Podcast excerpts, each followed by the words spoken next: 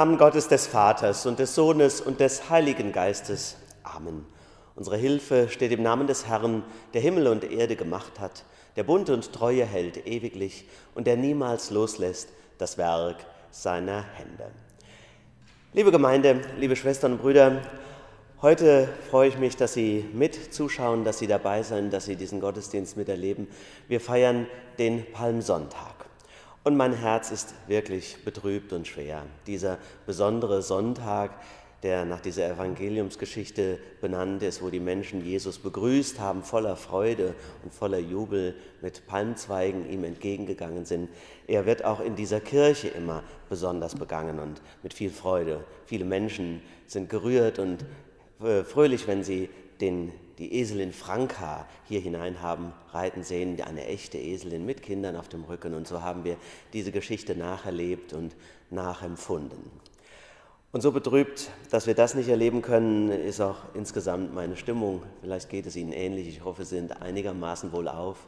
Aber es ist doch so, dass mit der zunehmenden Zeit Unsicherheiten wachsen, auch meine Seele sich ja eintrübt, dieses oft ja alleine sein, andere Dinge zu tun haben, Ängste von anderen um wirtschaftliche Existenzen und wie alles weitergeht. Es greift nach einem und macht mürbe.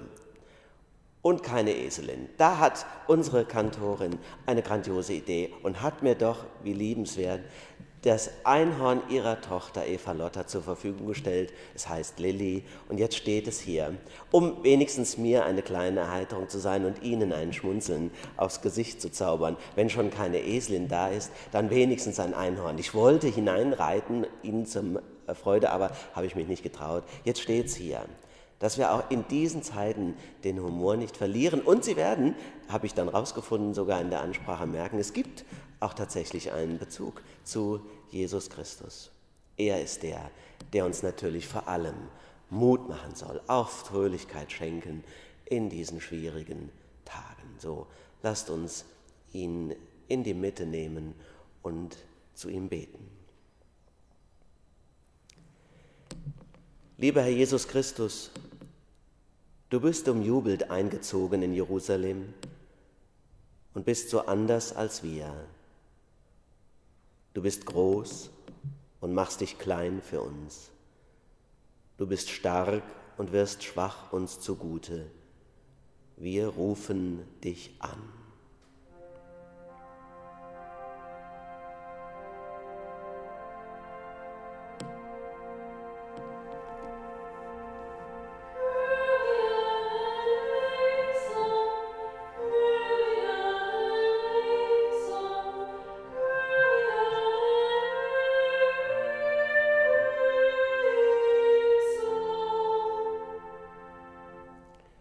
Herr Jesus Christus, du verkündest Gottes Ehre, indem du dich den Verlorenen und Schuldigen zuwendest. Gottes Kraft bringst du uns und wirst solidarisch mit den Schwachen. Gottes Freiheit zeigst du der Welt und lässt dich binden von den Mächtigen. Gottes Wahrheit vertrittst du und nimmst die in Schutz, die an ihr gescheitert sind. Dich rufen wir an.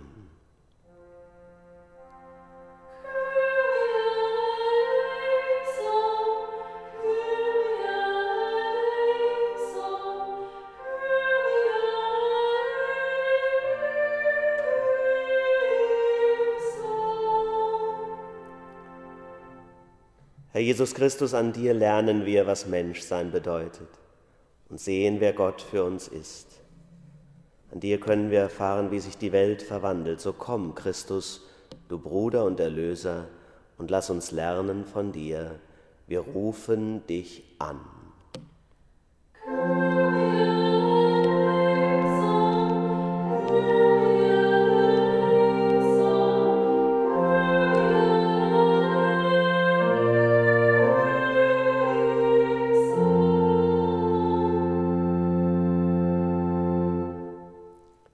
Lasst uns beten.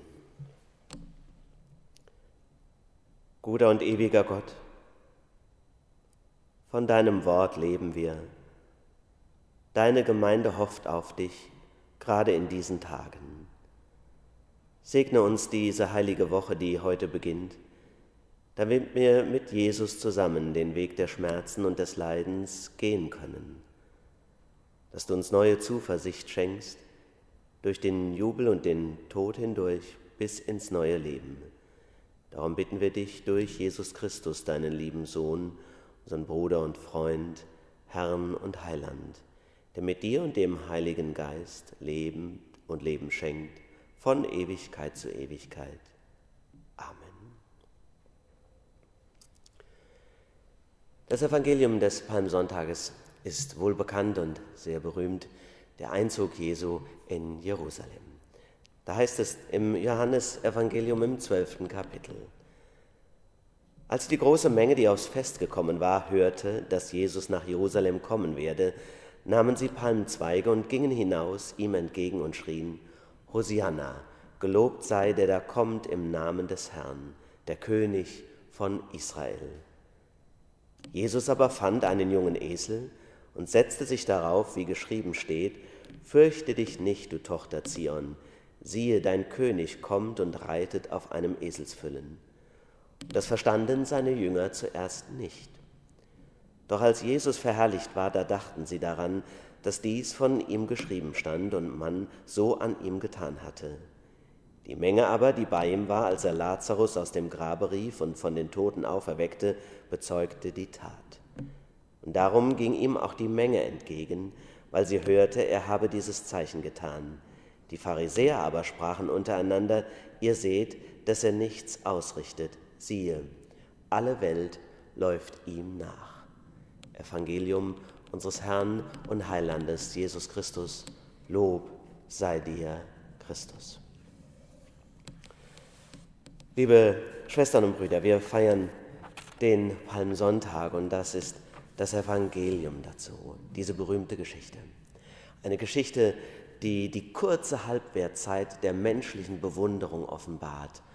Eigentlich ganz entsetzlich. Eben noch Hosianna und dann schon wenige Zeit danach kreuzige ihn. Viele haben das schon erlebt, die wahrhaftig blieben, die zu dem standen, was sie richtig fanden, dass es so zerbrechlich ist, das Lob der Menschen und der Applaus der Menge. Egal ob Big Brother Star oder Bundespräsident, wir können die Zuneigung der anderen nur zu schnell verlieren und ihre Treue ist fragwürdig. Das ist eine bittere Erkenntnis, aber auch das, wie so vieles, gehört zu unserem Leben und Jesus hat es vorgemacht. Und was ich an ihm bewundere, sind zwei Dinge. Einmal sein unerschütterlicher Mut und zum anderen seine Unabhängigkeit. Und beides hängt miteinander zusammen. Der Mut nämlich, durch den Jubel hindurch auf den Tod zuzugehen, sehenden Auges auf das Leid, das auf ihn wartet in dieser Stadt Jerusalem. Er wusste es doch sehr wahrscheinlich, was da auf ihn zukommt. Er geht in den Garten Gethsemane nach dem Abendmahl, wird verhaftet, gefangen genommen und stirbt schließlich verurteilt und bespuckt und verspottet am Kreuz. Dann aber auch das hoffnungsgebende Fest am Ende Ostern. Jesus weicht nicht aus, hätte doch auch abhauen können. Nein, hat sich aus freien Stücken dem Leiden unterworfen. Und das andere ist seine Unabhängigkeit. Nur so ist ihm das wahrscheinlich möglich, weil er so eng verbunden ist mit seinem Vater. Deswegen ruht er in sich und in Gott und wagt das. Seine große Unabhängigkeit gibt ihm die Freiheit, den Weg, den ihm der Vater vorgezeichnet hat, bis zum bitteren Ende durchzugehen. Das alles bewundere ich.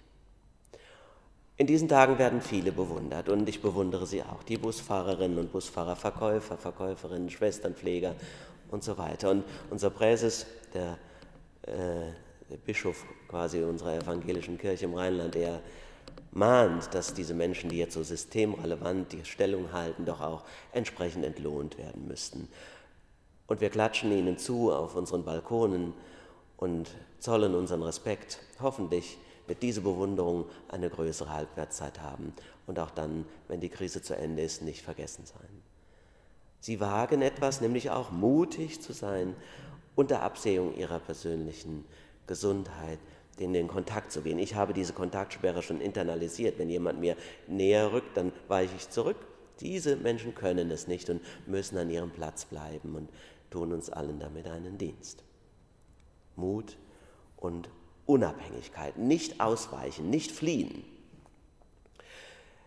Wir neigen ja dazu zu fliehen. Wir haben unsere kleinen Fluchten, das kleine Glas Wein am Abend, das ist mittlerweile immer noch nicht abgesagt, aber eine Party mit Freunden ja längst und vieles andere mehr, was uns kleine Fluchten bedeutet, vom Urlaub ganz zu schweigen.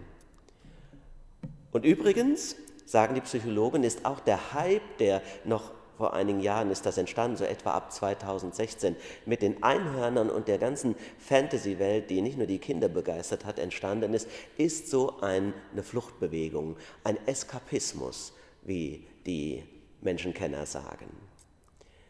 Und viele sagen ja oder denken, wenn ich von Jesus Christus spreche oder Gott ins Spiel bringe, das ist eben genau eine solche Flucht aus der Welt und aus dem Leben heraus.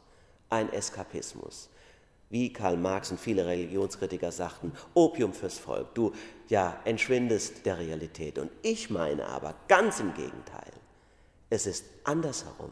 Genau wie Jesus Christus es uns am heutigen Palmsonntag vormacht. Seine enge Verbindung mit Gott gibt ihm erst die Kraft und den Mut, der Realität ins Auge zu sehen und dem schönen Schein der Bewunderung nicht zu trauen, aber seinem Vater.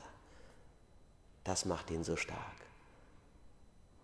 Nein, Jesus ist Realität und er führt uns in die Realität. Das ist das Geheimnis auch schon der Inkarnation, dass Gott in die Welt hineingeht, in alle Armut und in alle Schwierigkeit und auch jetzt gegenwärtig ist.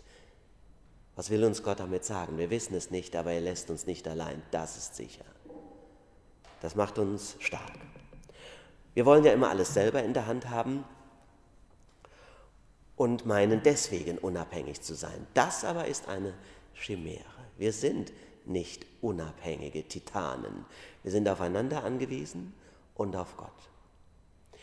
Mich interessiert oder es bewegt mich, als mir so klar geworden ist, dass meine Großeltern zum Beispiel oder auch die Menschen, die ich zu versorgen hatte, als ich noch Pfarrer im Hunsrück war, viel selbstständiger waren und lebensfähiger auch in ihren alltäglichen Vollzügen, als wir heute. Das war im Hunsrück noch so vor 15, 20 Jahren und auch bei meinen Großeltern sowieso. Meine Großeltern hatten ein Häuschen, da war ein Garten drumherum, Holz war an der Außenwand gestapelt, man konnte in der Küche in einem Ofen nicht nur warme, Wärme erzeugen, sondern auch kochen. Der Garten lieferte Obst und Gemüse und wir, sie wussten auch noch, wie man ein Huhn schlachtet oder eine Ziege melken muss.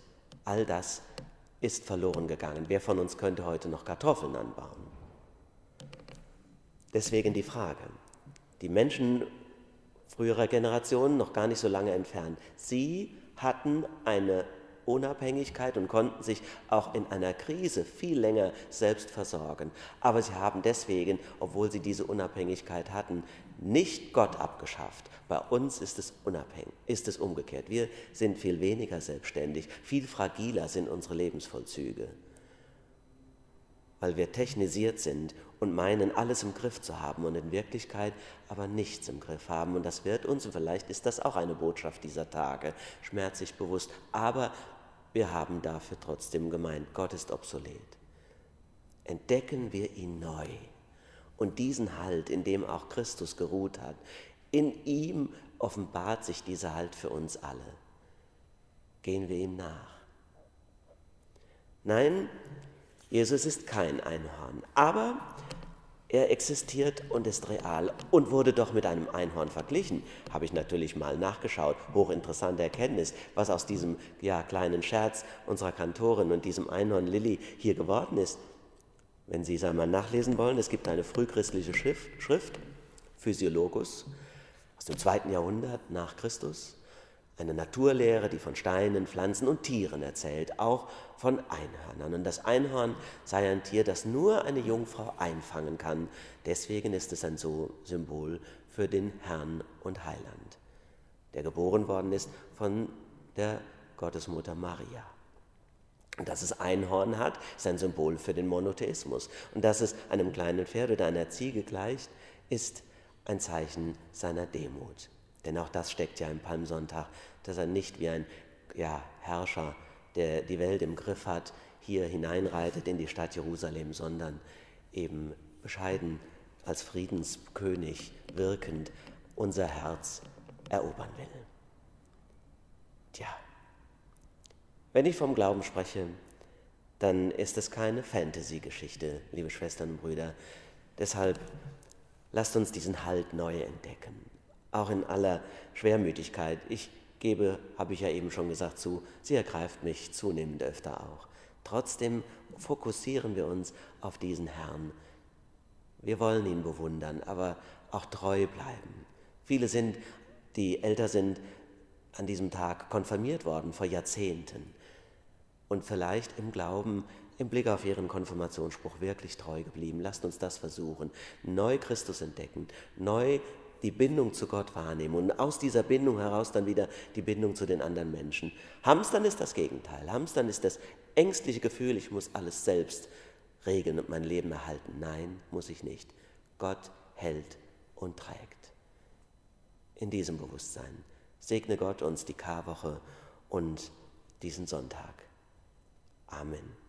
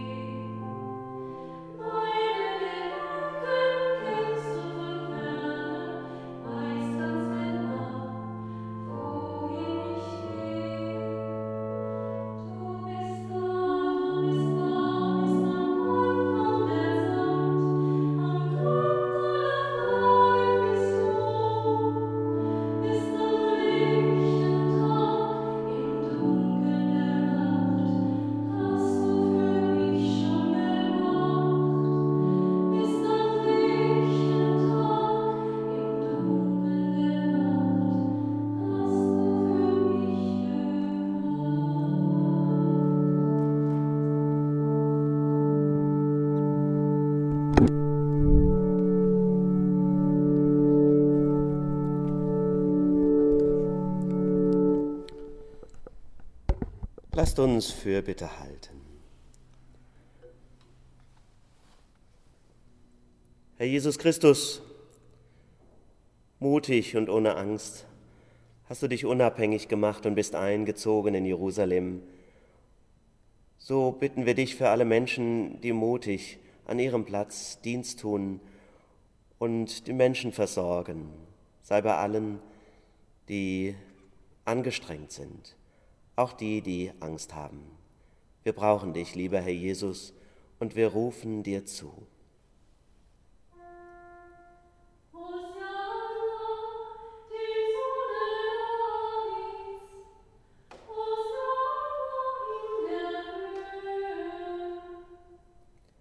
Herr Jesus Christus, ich bitte dich für alle, die Sorgen haben.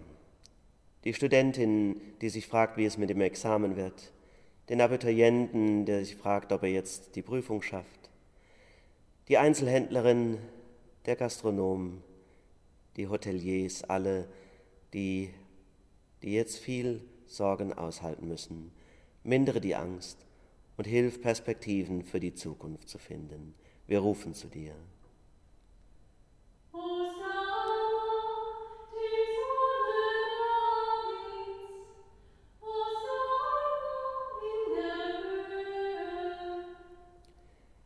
Herr Jesus Christus, sei bei allen Menschen, die krank sind, bei denen, die sich nacheinander sehen, weil sie sich nicht sehnen, weil sie sich nicht sehen können, vor allem bei denen, die in einem Altenheim leben und arbeiten. Wir rufen zu dir.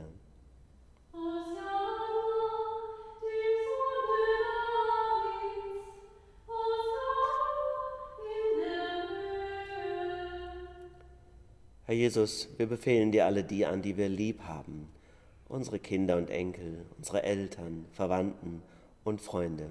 Beschütze und behüte sie in diesen Tagen. Wir rufen zu dir.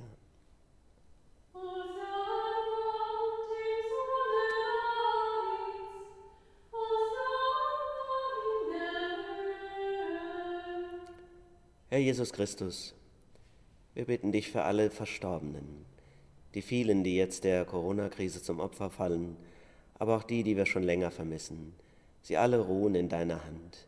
Du hältst sie geborgen, sie dürfen ruhen in Frieden. Für sie rufen wir zu dir.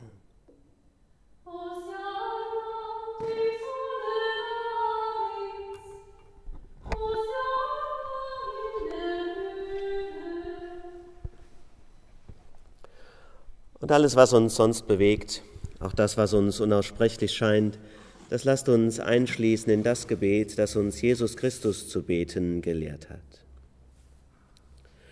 Vater unser im Himmel, geheiligt werde dein Name, dein Reich komme, dein Wille geschehe, wie im Himmel so auf Erden. Unser tägliches Brot gib uns heute und vergib uns unsere Schuld wie auch wir vergeben unseren Schuldigern. Und führe uns nicht in Versuchung, sondern erlöse uns von dem Bösen, denn dein ist das Reich und die Kraft und die Herrlichkeit in Ewigkeit. Amen.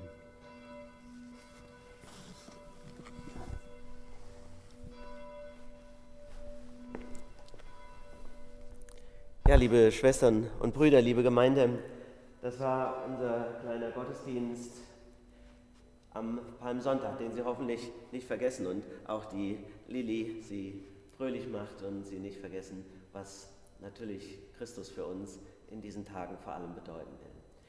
Bleiben wir füreinander da. Es gibt verschiedene Initiativen, auch hier bei uns in Godesberg, zum Beispiel ein Regal für Obdachlose an der Rheinallee bei der Überführung, Unterführung in die Stadt hinein, wo Menschen Lebensmittel abgeben, vielleicht mögen Sie, wenn Sie dran vorbeikommen, sich daran beteiligen. Eine gute und fantasievolle Möglichkeit, um denen zu helfen, die in Not sind, weil jetzt man in der Fußgängerzone kaum jemand trifft. Oder in unserer Gemeinde gibt es eine Presbyterin, die die Initiative hat, ähm, Atemmasken äh, zu nähen, selbst gemacht, ähm, um andere zu schützen.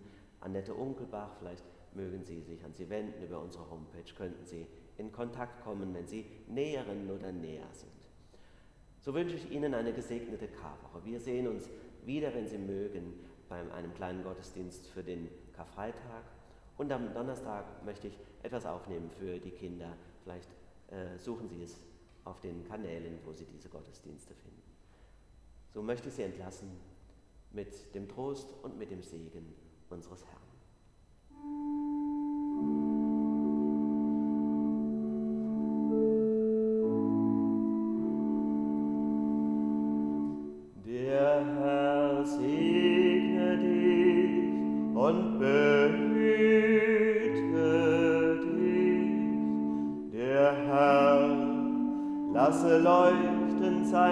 Angesicht auf dir und sei dir gnädig.